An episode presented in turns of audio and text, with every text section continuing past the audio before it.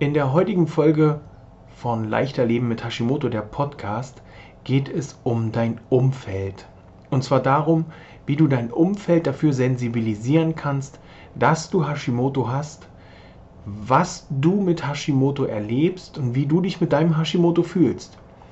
Viel Spaß beim Hören dieser Episode.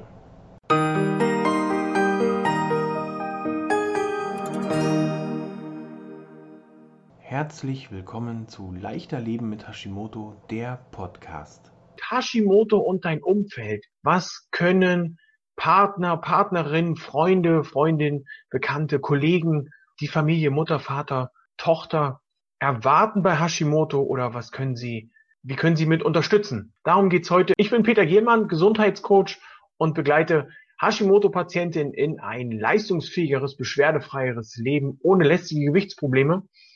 Denn vor allem die Gewichtsprobleme können mit der Zeit, ähm, dadurch, dass man relativ schnell zunimmt, auch in relativ kurzer Zeit zu einem großen Problem in der Beziehung werden, weil der Partner, ähm, egal ob nur männlich oder weiblich, wir nennen ihn jetzt mal Schatzi, weil äh, Schatzi auf einmal feststellt, hoppla, das ist ganz schön viel geworden. Unter Umständen kann das auch bei Schatzi selber, bei dem bei der, der oder dem Betroffenen selber schon, wenn bei dem Blick ins Spiegel zu Unbehagen führen und man sagt so, boah, ich bin ganz schön dick geworden, mein Partner mag mich so, so gar nicht mehr.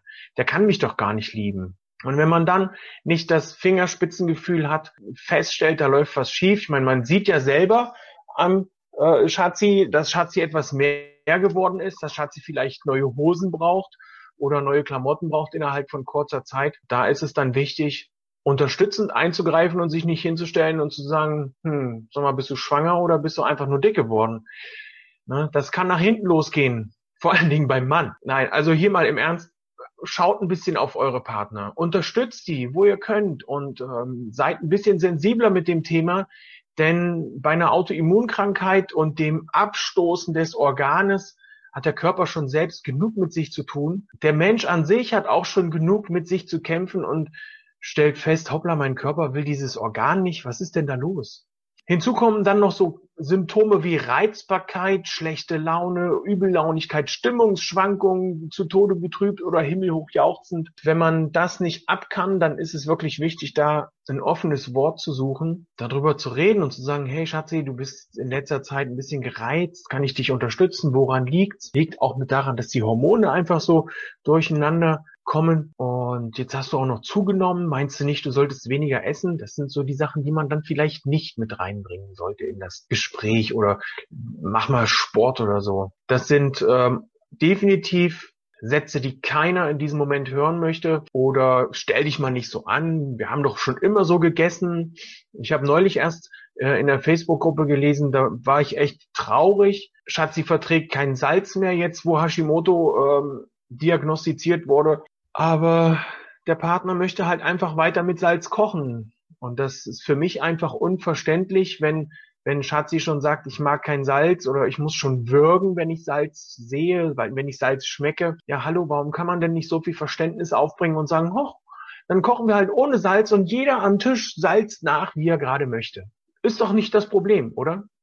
Oder sehe ich das vielleicht falsch? Ich kann euch mal erzählen, äh, kann dir mal erzählen, was meine Frau gemacht hat, als Hashimoto diagnostiziert wurde die hat sich erkundigt, wie sie mich unterstützen kann. Die hat mir ein Buch besorgt, das habe ich dann durchgelesen, habe es beiseite gepackt. Ähm, aber jetzt im Nachhinein, so nach den vielen Jahren, wo ich Hashimoto habe, wo Hashimoto uns in der Familie, das begleitet ja nicht nur mich, das begleitet uns in der Familie, kann ich echt sagen, ich bin ihr unheimlich dankbar dafür, dass sie mir dieses Buch besorgt hat, weil ich es noch ein zweites und ein drittes Mal gelesen habe und mir so einige Sachen klar geworden sind und wir auch gemeinsam festgestellt haben, wie wir es anders machen können was wir anders machen können. Das ist einfach wichtig, Verständnis zu bekommen, denn dieses Verständnis hatte zum Beispiel mein Chef und meine Arbeitskollegen nur bedingt, wenn ich dann im Büro eingeschlafen bin. Nicht, weil ich einen harten Tag hatte oder weil ich abends Party gemacht habe oder zu der Zeit, weil wir mal unser Haus renoviert haben, sondern weil ich einfach müde war. Die Nacht war schrecklich, ich konnte nicht schlafen, bin ständig wach geworden in der Nacht,